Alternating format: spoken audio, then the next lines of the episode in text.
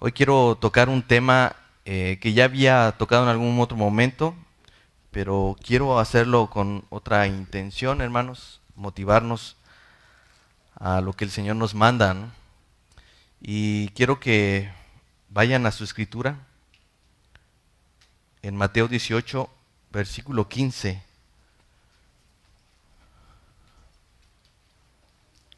Dice la palabra de Dios, por tanto, si tu hermano peca contra ti, perdón, yo ya comencé a hablar y yo no sé si, perdón, es que eh, saludos a todos los que nos están viendo en la transmisión, de repente se nos olvida, este, una disculpa. Entonces estamos allí en, Mateo 18, versículo 15, por tanto, si tu hermano peca contra ti, ve y repréndele estando tú y él solos, si, si te oyere, has ganado a tu hermano.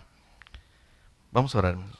Bendito Padre, Estoy delante de ti, Señor, reconociendo que antes que todo tú me has salvado, me has rescatado, me has guardado y has hecho una obra de la cual sé, Señor, que todavía no concluye.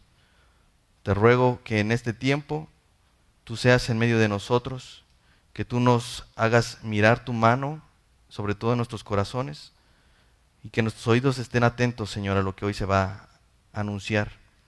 Padre, no son mis palabras las que harán algo, es tu bendita palabra la que hace algo, Señor. Así que quiero apelar a tu amor, a tu misericordia. Quiero apelar, Señor, para que todo lo que aquí se haga sea en beneficio de tu iglesia, Señor. Ruego que tú estés aquí, Señor, como lo mencionaste, que donde estén dos o tres reunidos en tu nombre, allí estarás. Así que, Señor, damos gracias por la salvación que nos has dado. Gracias damos por tu perdón. Y te pido, Señor, que nos hagas cada vez más como tú. Te pido que tú estés siempre, Señor, no solamente este domingo, sino lo que resta de esta semana, Señor, lo que viene esta semana, a fin de volver a tu palabra cada día, Señor. Ayúdanos, Señor, porque te necesitamos. En el nombre de Jesús. Amén. Hermanos, yo no sé si alguna vez ustedes vieron una película, yo, yo ahorita se las voy a mencionar pero hace mucho tiempo yo vi una película eh, donde el principal, perdón, el actor principal era Tom Hanks, es un, buen actor esta persona. Y se trata de una historia que se desarrolla en los años de 1944, en medio de la Segunda Guerra Mundial, donde Estados Unidos envía tropas eh, aliadas a Normandía, Francia, para combatir a los alemanes. La película se llama Rescatando al Soldado Ryan. Yo sé que algunos ya la han de haber visto y otros quizás no. Yo las, eh, no se las voy a recomendar porque esta no es necesariamente una película cristiana, eso quiero aclarar. ¿sí? Pero hace mucho tiempo yo la vi. Y todo comienza cuando en medio de la guerra mueren tres hermanos soldados en combate. Entonces el departamento de guerra, pues cada vez que moría un soldado en combate, eh, iba hacia su familia, le llevaba una bandera doblada y le daba una carta redactada en la cual ah, daban gracias por los servicios del familiar, reconociendo el honor y, la forma eh, tan heroica en la que él había entregado su vida por la libertad de Estados Unidos. En aquellos tiempos, eh, cuando había, digamos, más de dos hermanos o había varios hermanos, no se les mandaba en un mismo pelotón a fin de que no tuvieran la misma, el mismo destino todos entonces los mandaban a diferentes eh, misiones y para que al menos algunos, si uno se moría, el otro se salvaba. Pero en el caso de estos, los tres murieron, ¿sí? Los tres eh, hermanos murieron y para, eh, para, la, para la gente de la armada les parecía muy triste tener que decirle a la mamá que habían muerto sus tres hijos. Sobre todo cuando, sabían, cuando habían notado que todavía había un cuarto hijo, un cuarto hijo en combate del cual no sabían qué estaba pasando con él. Así que ordenan traerlo de vuelta, ¿sí? Y para que fuera el consuelo de su mamá. Sin embargo, no se sabía si estaba perdido o si ya se había muerto. Eso es lo que no se sabía. Así que deciden iniciar una misión de rescate para encontrarlo vivo o muerto. El nombre de aquel soldado era James Francis Ryan. Investigando, yo quise saber si esta era una historia basada en hechos reales. Y parece ser que sí. Cambiaron los nombres por otras personas y, y tiene una base sobre un hecho real, sin embargo, todo lo que sucede en la película no está, no está redactada o no está hecha con fines de hechos reales, pero está basado en lo que sí sucedió con unos soldados americanos. el capitán John Miller, que era Tom Hanks, era el encargado de esta peligrosa misión junto a ocho soldados muy expertos en su área, pero que a pesar de estar molestos estaban decididos a cumplir las órdenes, aunque ellos no tuvieran, no le vieran sentido ni, ni propósito a lo que iban a hacer. Ustedes se imaginan, hermanos, van a enviar a ocho soldados y un capitán a rescatar a una sola persona para que viniera a ser consuelo de su madre porque ya habían muerto tres de ellos. Entonces, para un, soldado de guerra esto no tiene sentido. Para un soldado de guerra, eh, ellos vienen a morir para salvar toda una nación, no una persona. De hecho, hay una parte en la película donde Tom Hanks empieza a decir, yo espero que este soldado Ryan valga más que 10 eh, soldados míos, ¿no? En verdad espero que valga algo más. Entonces, obviamente, la historia se empieza a desarrollar en medio de esta guerra eh, mundial, pero para un soldado eso no tenía sentido. Lo que yo aprendí mucho de esta película es que al final los soldados tienen convicciones. Y antes que ver un sentido a las cosas que hacen, ellos están dispuestos a, a, llevar a cabo una orden. Ellos son patriotas. Ellos están dispuestos a hacerlo solo porque su nación se los pide, aunque no estaban de acuerdo. Entonces, al final, el capitán Miller y seis de sus soldados murieron en esta misión pero finalmente sí se rescató al soldado Ryan. Ahora, ¿por qué les estoy hablando acerca de esta película? Porque mientras yo estudiaba este texto o este pasaje, la trama de esta historia venía a mi mente. Les vuelvo a repetir, esta película no es cristiana, ¿eh? No, lo estoy haciendo para fines de que ustedes vayan y busquen esa película, pero quizás algunos ya la vieron y quizás después de esto les llame la atención y quieran verla. Pero obviamente no es, no es una película cristiana. Entonces, Aclaro, tampoco es mi intención predicar acerca de esta película. No voy a entrar en un pragmatismo. Simplemente que mientras yo estudiaba esto en mi mente, yo me imaginaba que esta historia podría ser una analogía de Mateo 18. Y como aquellos soldados, todo creyente tiene una misión en su iglesia. ¿Cuál es? Rescatar a su hermano que se ha perdido. Por esa razón quise llamar este sermón Rescatando al hermano Ryan. Quiero aclarar también que ese, título no tiene, nada, no, tiene la intención de sobreponerlo en el texto, el texto va a salir a la luz, ¿sí? Pero quiero que recuerden esto, hermanos. Quiero que recuerden lo que hoy vamos a aprender, ¿no? Quiero que lo tengan bien en mente. Así que obviamente el tema tiene que ver con el rescate de un hermano. Y quiero mostrarles que el tema centrado de todo el capítulo 18 está concentrado en el versículo 15 que acabamos de leer. Y a su vez este versículo empieza a cobrar más sentido en su contexto, es decir, con todo lo que viene en el capítulo 18. De antemano les digo, no sé si yo pueda mirar todo el contexto, pero quiero ir retomando algunas partes de este capítulo a fin de que podamos estar conscientes de que esto es real. La iglesia tiene una misión y es rescatar a los hermanos que se han perdido. Si leemos de hecho desde el versículo 14, dice, así no es la voluntad de vuestro Padre que está en los cielos que se pierda uno de estos pequeños. Por tanto, ahí está la conexión. Si tu hermano peca contra ti, ve y repréndele estando tú y él solo. Si te oyere, has ganado a tu hermano, has rescatado, has salvado a tu hermano. Al conectar estos versículos podemos entender que lo que, hace un hermano que se aleje y se pierda es precisamente el pecado si ustedes conectan esos dos versículos, en, el versículo 14 dice, esta no es la voluntad del Padre, que se pierda uno. ¿Cómo se pierde? Cuando peca, porque dice, por tanto, si alguno de tu hermano peca contra ti, ve y repréndele. ¿Sí? Así que el pecado es la razón por la cual el hermano se pierde. Si conectamos estos dos versículos entenderemos. Y entonces se, se, empiezan a dar cuenta cómo el versículo tiene más luz o tiene más sentido cuando empezamos a conectarlo con el contexto. Entonces, el pecado nos extravía, nos separa, nos aleja de Dios y de nuestros hermanos, y por eso es necesario que quienes no están extraviados emprendan esta misión de rescate. John MacArthur dice, hoy en día el pecado se le llama enfermedad, por eso la gente piensa que necesita terapia y no arrepentimiento. Por eso es que el llamado no es simplemente a, ir a buscar a una persona para que regrese a la iglesia, no, no es ese el punto, hermanos. El llamado es a que regrese en comunión con Dios, a rescatarlo de su separación con Dios, porque el pecado primeramente nos separa de Dios. Eso es lo que, quería decirse el Señor en Génesis 3, Cuando, cuando, cuando Adán y Eva eh, comen del fruto prohibido, él dice, ciertamente el día que coman de este fruto morirán. Y, esa, y si se dan cuenta, inmediatamente que comieron ese fruto no cayeron tendidos, muertos. Pero sí hubo una separación entre él y el Padre. Ya no se podía eh, continuar. Entonces, debemos tener claro, hermanos, que el, objetivo principal de este rescate es de rescatarnos a la comunión con Dios y a la comunión con los hermanos. Ese es el sentido. Si ustedes se dan cuenta en la frase, si tu hermano peca contra ti, en esa frase Jesús está afirmando al menos tres cosas que yo voy a tratar de desarrollar ahorita. Primero, el pecado es parte de la vida de una iglesia, hermanos. Hermanos, cuando nosotros decimos que no hay iglesia perfecta, no lo estamos usando para justificar nuestro comportamiento, tampoco para minimizar el pecado, sino para estar conscientes de que el pecado es algo con lo que luchamos todos, absolutamente todos, desde el recién convertido hasta el más viejo en la fe, todos estamos luchando con el pecado todavía. Pablo decía, ¿quién me librará de este cuerpo de miseria? Así que si tú llegaste aquí pensando que somos los más santos de todas las iglesias de Jalapa, probablemente salgas corriendo a la primera manifestación del pecado que haya.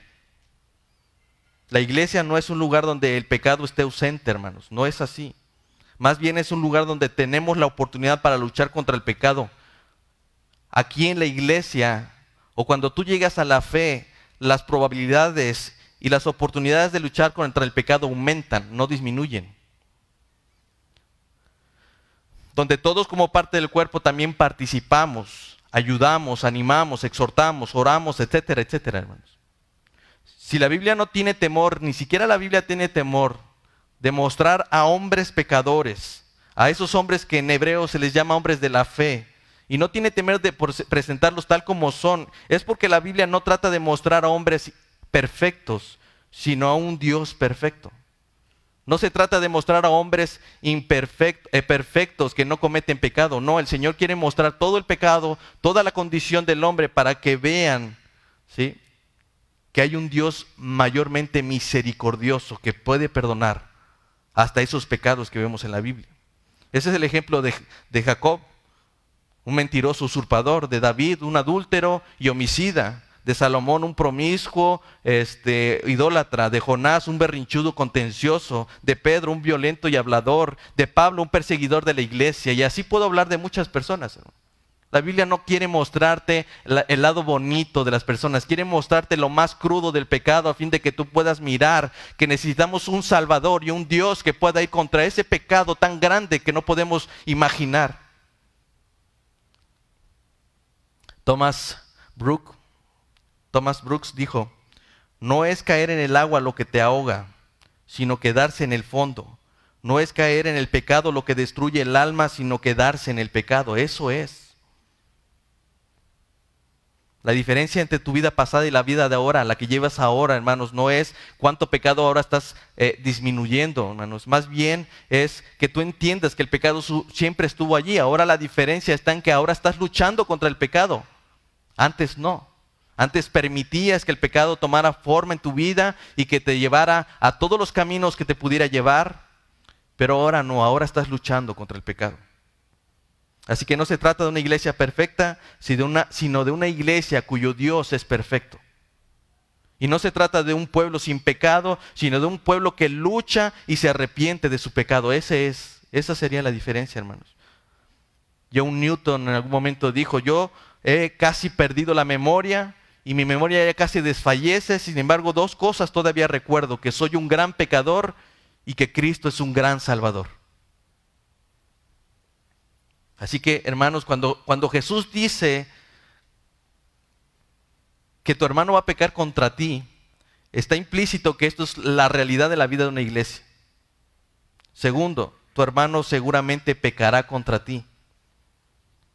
Muchos llegan aquí, hermanos, y es obvio que al estar un grupo de personas pecadoras, en algún momento tenemos que rozar, tenemos que eh, pelear, tener diferencias. Eso es normal, hermanos.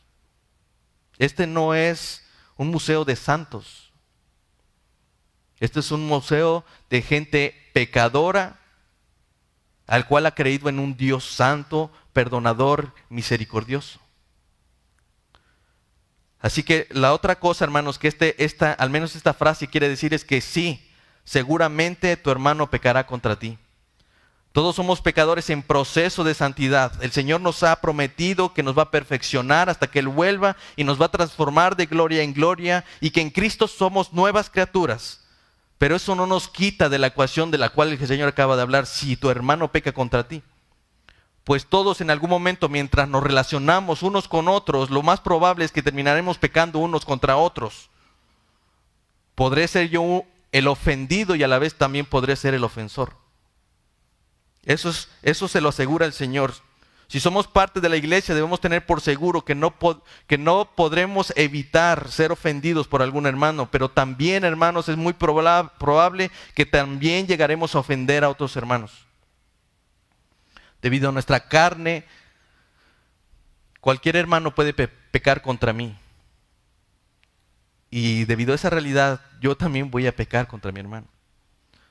El Señor nos está asegurando que debido a que el pecado es parte de la vida de la iglesia y que no podemos evitar este roce y este camino juntos, hermanos, es probable que nosotros estemos pecando uno contra otros. Eso es la realidad.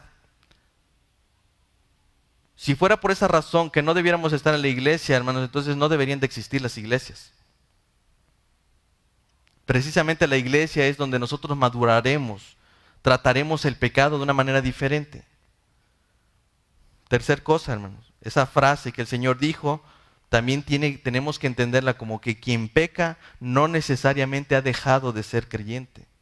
Como ya dijimos, debido a que el pecado es parte de la vida de la iglesia y que será inevitable poder pecar unos contra otros, es necesario recalcar esto, hermanos. Que el que haya pecado o el que haya alguien pecado contra mí no significa que él ya haya dejado de ser creyente. El Señor está usando aquí por segunda vez la palabra iglesia. Si ustedes ven en el contexto, ahí va, a decir acerca de la iglesia. Y no está hablando de la iglesia universal donde, donde todos los santos de Dios redimidos por el Señor de todas partes del mundo está hablando. No, no es esa. Es la iglesia local. Por lo tanto, el llamado del Señor es a que no dejemos de considerar y actuar como hermanos aún con el que peca contra nosotros. De ninguna forma debemos suponer que aquella persona ha dejado de ser creyente o ha dejado de ser hijo de Dios solo porque nos haya ofendido a nosotros. Por tanto, hermanos, no se trata de ignorar el pecado o de suponer que en la iglesia no debe de haber pecado, sino de responder correctamente ante el pecado, ya sea perdonándolo o arrepintiéndonos del pecado. Por eso dice, por tanto, si tu hermano peca contra ti, ve y repréndele estando tú y él solo. Si te oyere, has ganado a tu hermano. En el texto paralelo, Lucas 17.3 dice, si tu hermano peca contra ti, repréndele y si se arrepienta, perdónale. Así que si pudiéramos decirlo de alguna forma, el Señor estaba diciendo, si tu hermano peca contra ti, ve y estando tú y él solo, repréndele. Si te oye, si se arrepiente, has ganado a tu hermano y entonces perdónale. Este llamado implica una acción, una forma y un propósito. ¿Cuál es esa acción? Ve y repréndelo. Ve y hazle saber su falta. Y esto no implica solamente mostrarle sus errores, porque eso es muy fácil, hermanos. Y tampoco se trata solamente de definirle el pecado al hermano. Esto implica amonestarlo. Eso es acercarse con la intención de ayudarle para que él considere su comportamiento, para que, para que a, raíz de esto produzca un cambio y si es necesario evite un mal mayor todavía. Es como, es como en el fútbol, hermanos. La tarjeta amarilla no expulsa a un, a un, jugador. La tarjeta amarilla es una, es, es una amonestación para que considere la próxima no hacerlo de nuevo, para evitar un mal mayor. Pero también tiene una forma. Estando tú y él solos. El escenario es, es así, hermanos, a solas, en privado. No se trata de exhibir, no se trata de avergonzar, sino de restaurar. Por eso la forma es importante. El resultado de este paso siempre será agradable, hermanos, de verdad. Siempre será agradable. Porque eh, a quien tú amonestas entenderá que lo estás haciendo por su bien y no por querer evidenciarlo. ¿Cómo lo sé? Porque es en privado. Porque es uno a uno. Es cara a cara. Esto siempre será agradable y asegurará el propósito de la amonestación, hermanos. ¿Cuál es ese propósito? Ganar a tu hermano, rescatarlo, salvarlo. Si te oyere, si se arrepintiere, entonces lo habrás ganado. El Señor quiere que actuemos correctamente en este aspecto, hermanos. Si tú has sido ofendido, Dios te dice que debes de hacer algo. No te puedes quedar callado. Debes hacer algo. Si tu hermano peca contra ti, algo tienes que hacer. Busca a tu hermano, repréndele a solas y perdónalo. Eso es claro. Pero también puede ser que tú hayas ofendido a tu hermano, entonces Dios también espera de ti que respondas a la amonestación de tu hermano con arrepentimiento. Claramente el paso uno es el escenario ideal, pues ahí es donde podemos eh, evitar muchas cosas, pero la realidad es que es aquí donde cometemos más errores. Consideren, hermanos. Quizás muchos de nuestros pensamientos son estos, no es nuestra responsabilidad. Yo pienso que esto es algo que debería ser el pastor. Yo pienso que esto es algo que debería ser pues el liderazgo, ¿no? No es mi responsabilidad, eso es una mentira. Queremos que alguien más se haga cargo. Pero el, texto es muy claro, ve tú, tú el ofendido, tú el que te diste cuenta, ve y repréndele estando tú y él solos. Quizás decimos, es que nos da miedo, pues no sabemos cómo va a responder el hermano, qué tal si es muy enojón, qué tal si es muy, me vaya a decir que yo soy un metiche, un entrometido, un mentiroso. Además, pues yo casi no convivo con él. Entonces, como que se me hace mala onda tener que acercarme a él y tener que hacer esto porque pues no nos llevamos. Nos da vergüenza. ¿Quién soy yo para juzgarlo? Tú sabes, o sea, Mm, no leo mucho la Biblia, a veces no voy a la iglesia, este, mm, no tengo necesariamente ese testimonio de mi fe, entonces te imaginas, pues, ¿quién soy yo para hacerlo? No estamos acostumbrados. Prefiero hacerme como si no hubiera pasado nada y voy a esperar hasta que otro hermano se dé cuenta y entonces voy a decir, ah, ya lo había notado.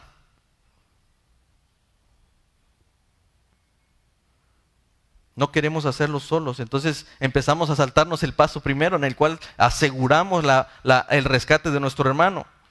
Y entonces preferimos que, eh, buscar a otros más que nos acompañen o mandamos a otros que lo hagan. Cuando el texto nunca ha dicho eso. El texto dice, ve tú y él estando solos. El asunto es que nada de esto va a resolver el problema porque queremos evitar la responsabilidad y nunca hemos podido iniciar la misión. La razón por la que no logramos ganar a un hermano es, en este primer paso es porque lo hemos perdido antes de comenzar. Piensen eso, hermanos. Es muy difícil acercarte a un hermano del cual no convives. Eh, sí, claro, es muy difícil tener que decirles las cosas, hablarle de su pecado, porque tú no has hecho previamente un trabajo de decir, hermano, yo estoy contigo, puedo orar por ti, ¿cómo estás? Cuéntame de tu familia, podemos irte a visitar a tu casa, ven a mi casa, hagamos comunión. Ese es el problema. La razón por la cual queremos que el pastor lo haga es porque suponemos que él sí tiene una relación con todos, pero no es mi responsabilidad. Entonces allí perdemos ya la batalla, hermanos. Perdemos la batalla desde ese momento en el que nosotros no queremos hacer comunión unos con otros. ¿Cómo no va a ser difícil de acercarte a tu hermano y tener que decirle que miraste su pecado? ¿Y cómo va ser cómo no va a ser difícil querer acercarte a él para decirle, "Mira, tú pecaste contra mí" y tener dudas de cómo va a reaccionar si nunca has, te has relacionado con él? Así que hermanos, el llamado a la iglesia es que dejemos de perder el tiempo y de suponer que esto le corresponde a alguien más. Este llamado es para que primeramente hagamos una comunión y entonces será más fácil poder decir, hermano, tú sabes, tú me conoces a mí, tú sabes quién soy yo. Y esto que te voy a decir no, no me gusta, me va a doler mucho porque yo no quiero verte así, pero quiero hacerlo para que tú no te pierdas. ¿Cómo no nos va a dar miedo hacerlo, hermanos? ¿Cómo no nos va a dar miedo hacerlo si no conocemos cómo va a reaccionar el hermano? Pues no lo conocemos. Mucha de esa vergüenza, hermanos, deberías, debería ser previamente para considerar tu camino con Dios. Es decir, qué tanto conoces de la Biblia, qué tanto estás comprometido con la iglesia, qué tanto estás dispuesto a servir, qué tanto estás dispuesto a proteger y a guardar a los miembros de esta iglesia.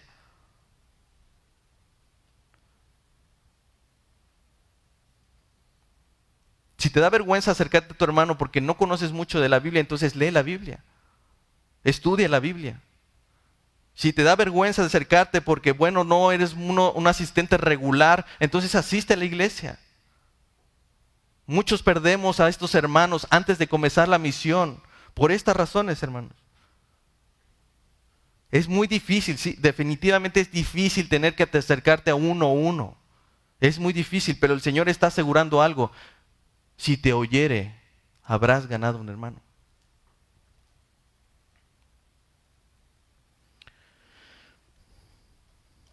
A veces llegamos a decir, bueno, es que no me escuchó o no me oyó, pero la realidad es que hiciste todo lo necesario para que no te escuchara.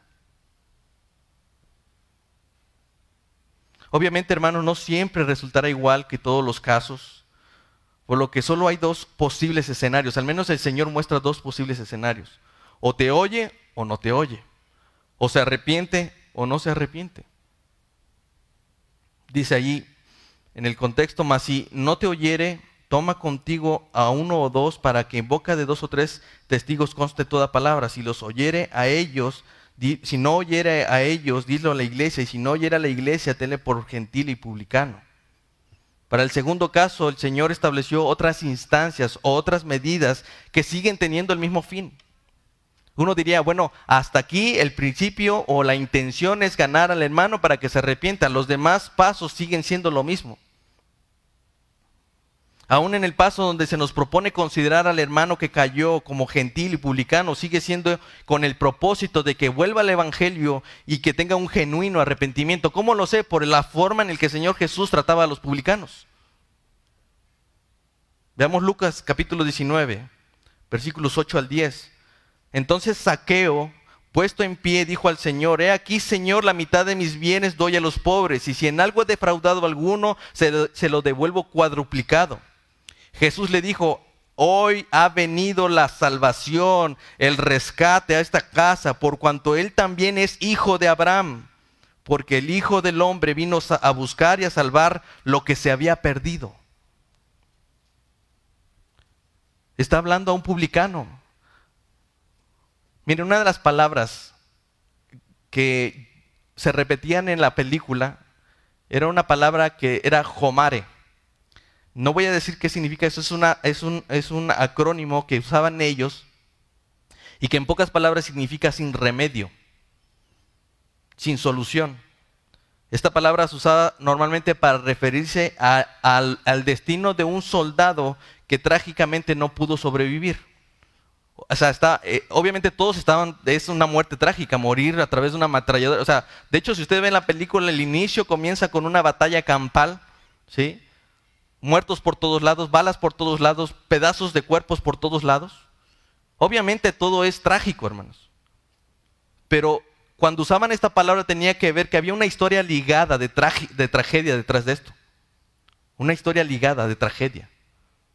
¿Y qué es lo que decían? No, pues esto ya era Jomare, ya era eh, sin, sin, solución, era eh, sin remedio. Cuando, cuando vieron a Jesús que entraba a comer con, Saqueo, el, publicano, comenzaron a murmurar diciendo que mira cómo es que este cómo es que Jesús entra a comer con pecadores. Ellos lo que hicieron fue menospreciar a Saqueo de tal forma que lo veían como una vida sin remedio, sin solución. Pero Mateo 18 nos dice que aún los que pecan y aún los que no nos o no oyen a la iglesia todavía tienen remedio. Todavía hay remedio. Si el Señor los quiere salvar, lo hará. Es la manera en que el Señor trataba a los publicanos. Cuando Él dice, eh, eh, cuando Él dice, trátenlo como, como gentil y publicano, el Señor está diciendo, todavía tiene otra oportunidad que quizás vuelva a escuchar el Evangelio y entonces como si fuera un recién convertido entre a la iglesia. ¿Se dan cuenta? En ningún momento el Señor ha perdido a alguien que es su hijo Y no lo hará, ni en este proceso, ni en este llamado, ni en esta misión de rescate se ha acabado. Quizás individualmente para nosotros ya no hay oportunidad, pero quizás para la, para la, iglesia sí, o quizás para el Señor, después de que se salga de la iglesia, Él pueda reconsiderar su vida y delante del Señor, a la luz del Evangelio, pueda, pueda arrepentirse. ¿Se dan cuenta? Este es un círculo de rescate, un círculo de bendición, un círculo que, que se hace una y otra vez a fin de que el hombre que se ha ido sea rescatado. Jesús asegura que él sigue siendo hijo de Abraham porque la salvación había llegado a su vida.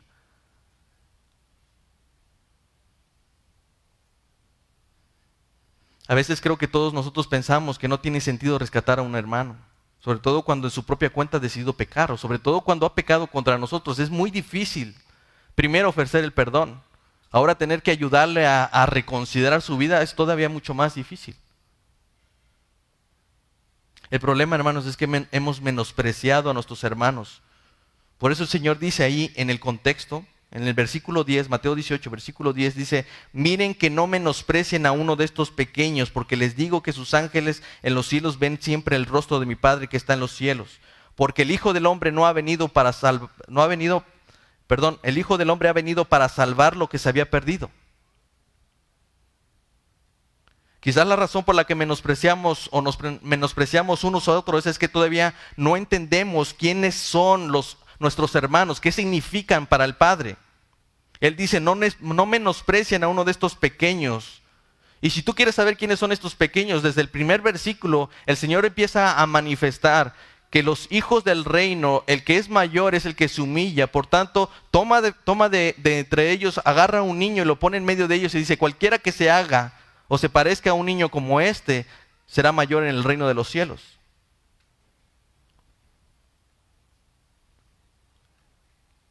Cualquiera que se humille como un niño es un hijo de Dios.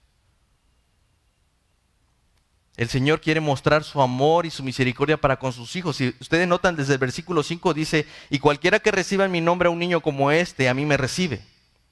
Ya no está hablando del niño que había puesto en medio, sino aquel que se parece a este niño. Y en el versículo 6 dice, y cualquiera que haga tropezar a alguno de estos pequeños, que creen en mí, mejor le fuera que se colgase en el cuello una piedra de molino de asno y que se hundiera en el fondo del mar.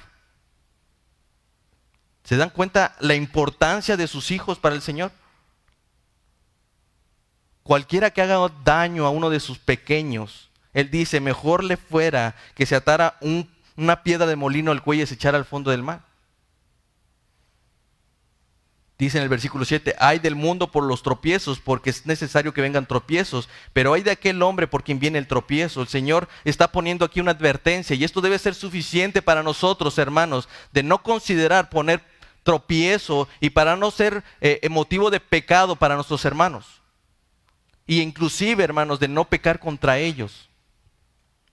El Señor pone esa advertencia, Él dice que el mundo vendrán tropiezos y es necesario que del mundo vengan esos tropiezos y el Señor tiene un propósito para esos tropiezos, pero hay de aquel hombre porque viene el tropiezo. El Señor está pensando en este momento en uno del cual no debería de venir un tropiezo. En otras palabras, de un hermano no debería venir un tropiezo. Hay del mundo porque sabemos que naturalmente van a hacernos tropezar, pero hay de aquellos de los que dicen hermanos, de los que se supone no debería venir ese tropiezo. Por tanto, dice allí, versículo 8, si tu mano o tu pie te es ocasión de caer, córtalo y échalo de ti. Mejor te es entrar en la vida cojo o manco que teniendo dos manos o dos pies ser echado en el fuego eterno. Y si tu ojo te es ocasión de caer, sácalo y échalo de ti. Mejor te es entrar con un solo ojo en la vida que teniendo dos ser echado en el infierno de fuego. Hermanos, está hablando a creyentes. ¿Cómo es esto? El Señor simplemente quiere poner un temor reverente en nuestro corazón a fin de que no seamos nosotros los principales proveedores de pecado para nuestros hermanos, para que no seamos nosotros quienes llevemos a, nuestros, a nuestros hermanos a pecar o que no pequemos contra ellos. Hermano, esta, advertencia debería ser suficiente para no pecar contra nuestros hermanos. Sin embargo, como ya vimos, y por el contexto, es que es muy probable que estemos pecando. por lo, cual el Señor entonces diseña este, este protocolo de rescate. Él quiere que lo hagamos, hermanos. O sea, esta es la realidad, lo mejor sería, o lo ideal sería que nadie pecara contra nadie, pero debido a que esta es una realidad en la vida de la iglesia, y ya que no podremos evitar que, pequemos unos contra, contra otros, el Señor simplemente quiere poner en nuestros corazones, al menos tengan cuidado. Y si de alguna forma están conscientes de que van a hacer pecar a su hermano, al menos hagan una acción radical antes de poderlo llevar a cabo. Si es necesario, corte tu mano. Si es necesario, saca tu ojo a fin de que no lo lleves a cabo.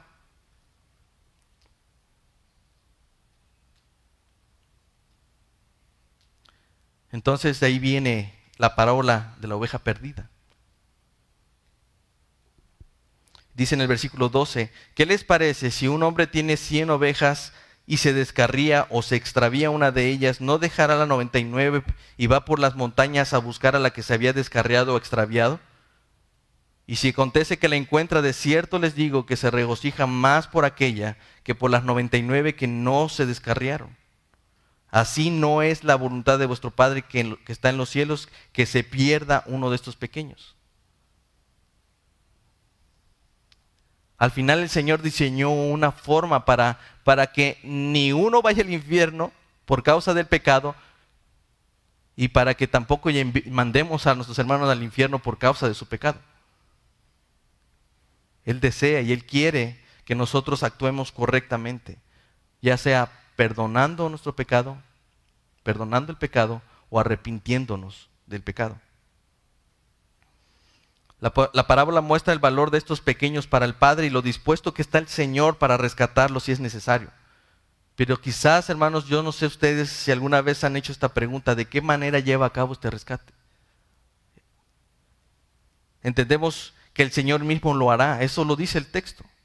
Pero debido a que esta parábola se desprende del contexto de esta iglesia, que todo esto está sucediendo dentro de la iglesia o va a suceder en la iglesia, yo diría que el Señor está llevando a cabo esta misión de rescate a través de las 99 que no se han descarriado.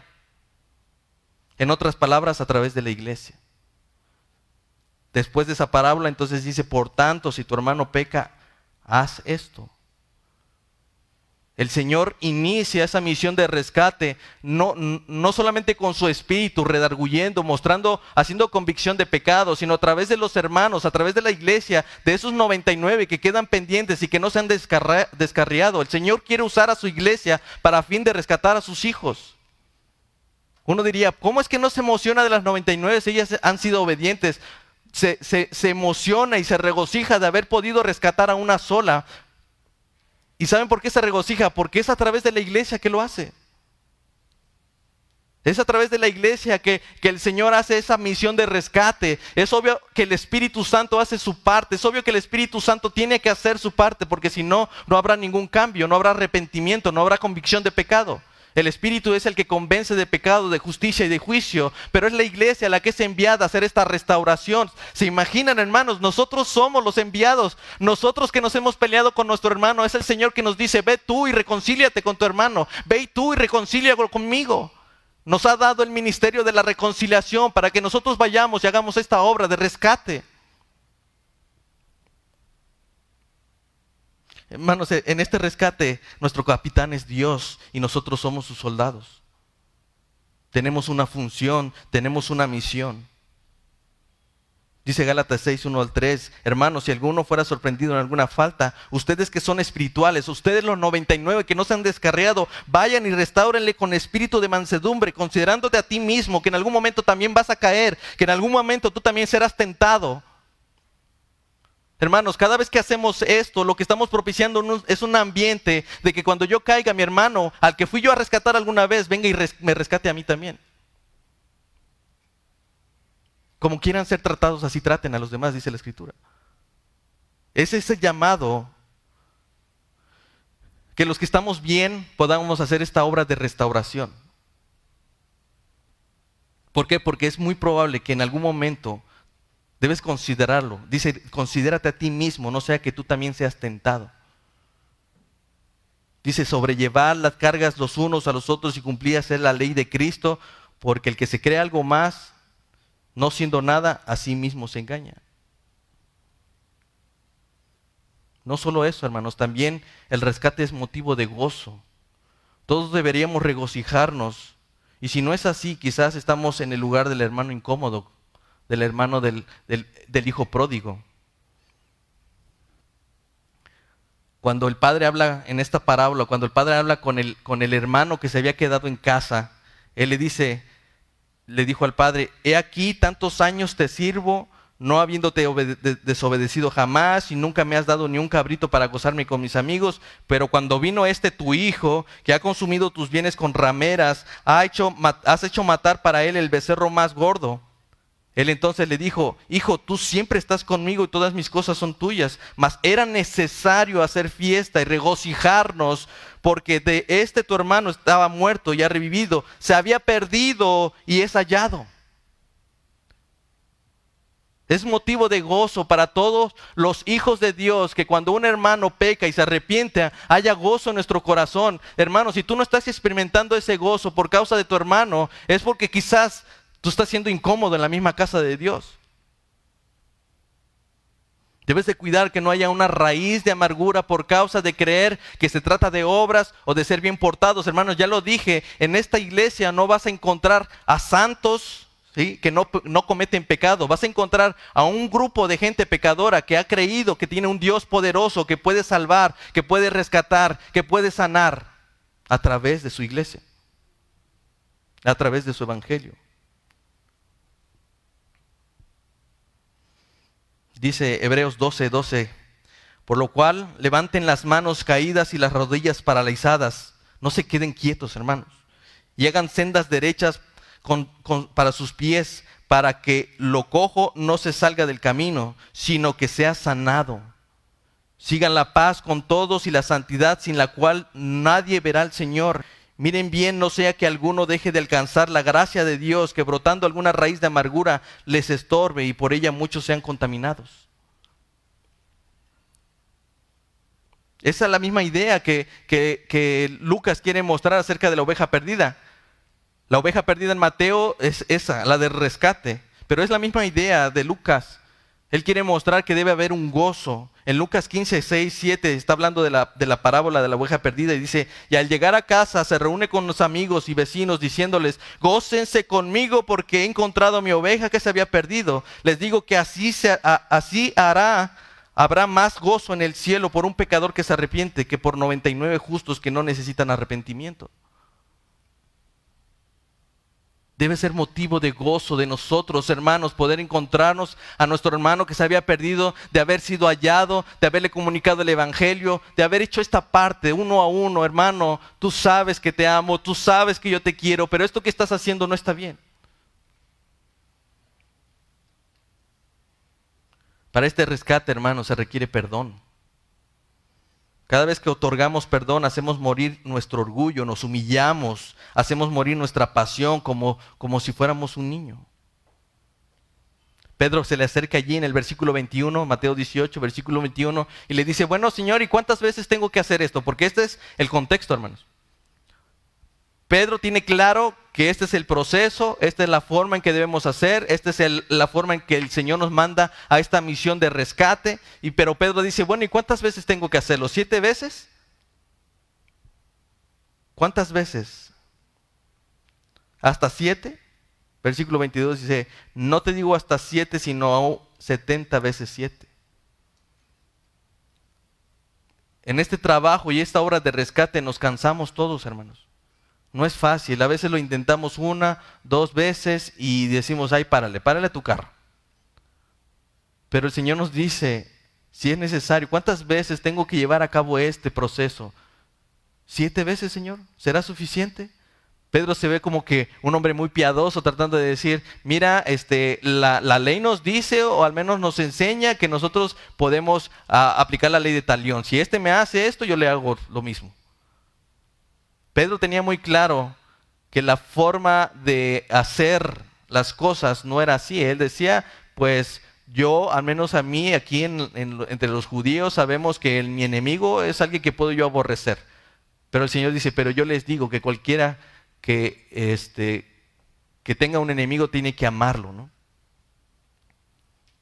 Cualquiera que te persiga, ora por él, ámale, Si te da una mejilla, ponle la otra. Pero aún así Pedro quiere decir, bueno, pues yo quiero verme piadoso, yo creo que consciente está bien. El Señor dice, no, las veces que sean necesarias. E, el Señor no está tratando de decirnos aquí que llevemos la cuenta por persona. El Señor está diciendo aquí, tienen que trabajar en su corazón para que tengan la disposición de perdonar. Y no solamente de perdonar, sino de hacer este proceso las veces que sean necesarias a fin de que su hermano sea rescatado.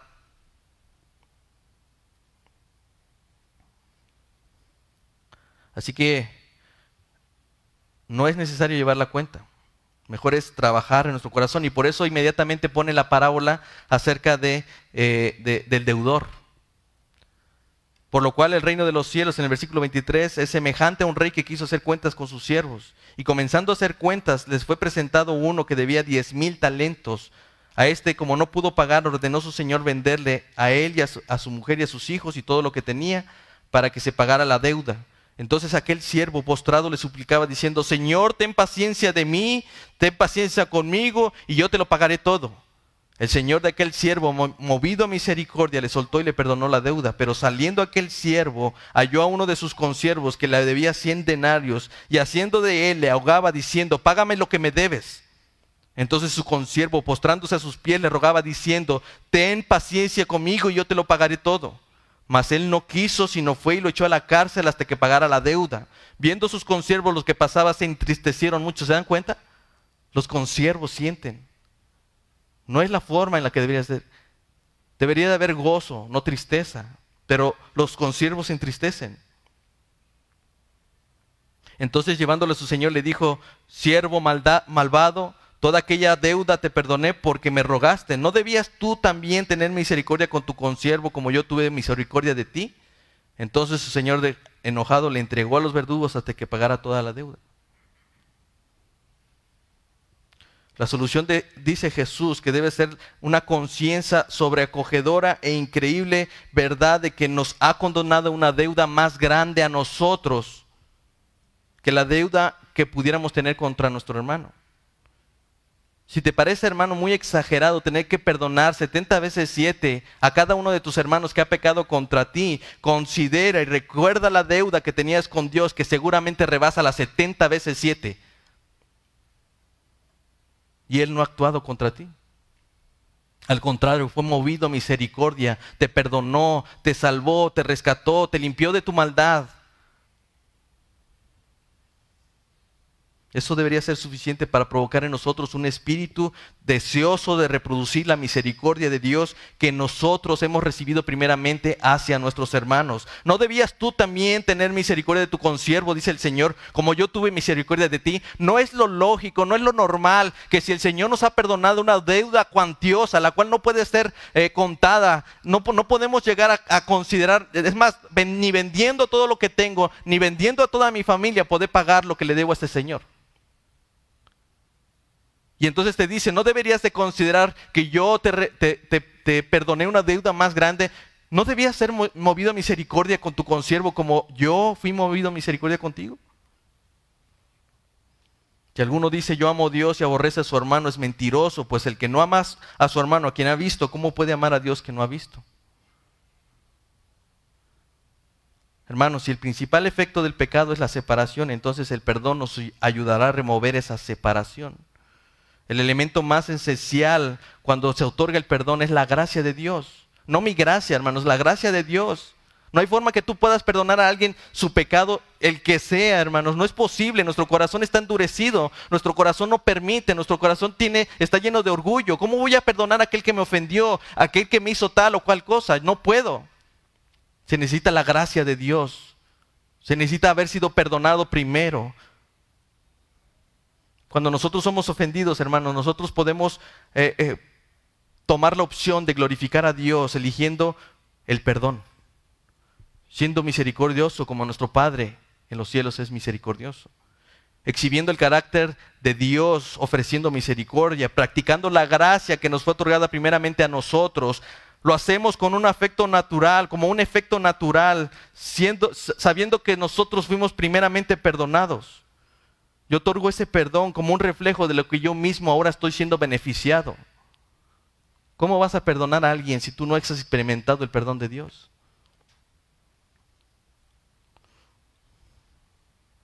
Hermanos, el perdón asegura ese rescate. Por eso dice al final, en el versículo 35, así también mi Padre Celestial hará con ustedes si no perdonan de todo corazón a cada uno de sus hermanos sus ofensas. El perdón es necesario para ese rescate, hermano. No es simplemente acercarte al hermano, tú estás haciendo mal. Para que esa restauración y para ese rescate se lleve a cabo necesita perdón. Necesita el perdón. Dice Mateo 6:14, porque si perdonan a los hombres sus ofensas, os perdonará también a ustedes vuestro Padre Celestial. Mas si no perdonan a los hombres sus ofensas, tampoco vuestro Padre les perdonará sus ofensas. Romanos 13:8, no deban a nadie nada, sino ámense unos a otros, porque el que ama al prójimo ha cumplido la ley. Romanos 14:13, así que ya, ya no juzguemos más los unos a los otros, sino más bien decidid no poner tropiezo u ocasión de caer al hermano. Romanos 15, 7. Por tanto, recíbanse los unos a los otros como también Cristo nos recibió para gloria de Dios. Gálatas 5, 13. Porque ustedes, hermanos, a libertad fueron llamados, solamente que no usen la libertad como ocasión para la carne, sino sírvanse por amor los unos a los otros. Efesios 4, 1, 2. Yo pues pienso en el Señor, les ruego que anden, anden como es digno de la vocación con que fueron llamados, con toda humildad y mansedumbre, soportándose con paciencia los unos a los otros en amor Efesios 4, 31, 32. Quítense de ustedes toda amargura, enojo, ira, gretería, maledicencia y toda malicia. Antes sean benignos unos con otros, misericordiosos, perdonándose unos a otros, como Dios también perdonó a ustedes en Cristo. Colosenses 3, 12, 13. Pístanse pues como escogidos de Dios, santos y amados de entrañable misericordia, de benignidad, de, humildad, de mansedumbre, de paciencia, soportándose unos a otros y perdonándose unos a otros. Si alguno tuviera queja contra otro, de la manera que Cristo los perdonó, así también háganlo con ustedes. Ustedes. Primera Tesalonicenses 5:15, miren que ninguno pague a otro mal por mal, antes seguid siempre los buenos eh, eh, lo bueno unos para con otros y para con todos. Confiesen sus ofensas unos a otros y oren unos por otros para que sean sanados. La oración eficaz del justo puede mucho, dice Santiago 5:16. Hebreos 10:24 dice, y considerémonos unos a otros para estimularnos al amor y a las buenas obras. Romanos 12:10 dice, ámense los unos a los otros con amor fraternal. En cuanto a honra, prefiérense unos a otros. Ámense unos a otros. Perdonen sus ofensas unos a otros. Hagan esta obra, porque esta es una obra de rescate que el Señor nos ha enviado. Él nos ha dicho, a ustedes les he enviado a hacer esta obra de reconciliación. Perdónense. Y ámense unos a otros. Amén. Padre, gracias te doy por este tiempo, por tu palabra, por tu amor, tu misericordia, por tu rescate, por tu salvación, Señor, por lo que has hecho por mí. Porque yo sé que era un hombre sin remedio, un hombre que no tenía que ser rescatado, pero tú fuiste movido a misericordia, Señor. Me miraste, me escogiste, enviaste a tu iglesia, Señor, a predicar el Evangelio. Y un día, Padre, tu Espíritu hizo esa transformación en mí, me hiciste nacer de nuevo, me diste convicción de pecado. Y hasta hoy, Señor, estoy delante de ti. Quiero, Señor, que no me dejes ni me sueltes de tu mano. Y el día que yo caiga, Señor, envíes a mis hermanos a rescatarme con amor y mansedumbre, considerándose a sí mismos, Señor, ya que todos podemos hacer caer en tentación. Señor, haz una iglesia que no se espante del pecado, sino que está dispuesta a perdonar y arrepentirse de él. Haz una iglesia, Señor, que esté preparada para servir a esta misión de rescate, Señor. Hazlo, Señor. Ayúdanos, convéncenos y haznos mirar que eres tú nuestro capitán y nosotros tus soldados. Envíanos a esta misión, Señor. Te lo rogamos en el nombre de Jesús. Amén. Hermanos, gracias por asistir Dios les bendiga y les guarde. Tengan una excelente semana y nos vemos, si Dios quiere, la siguiente semana.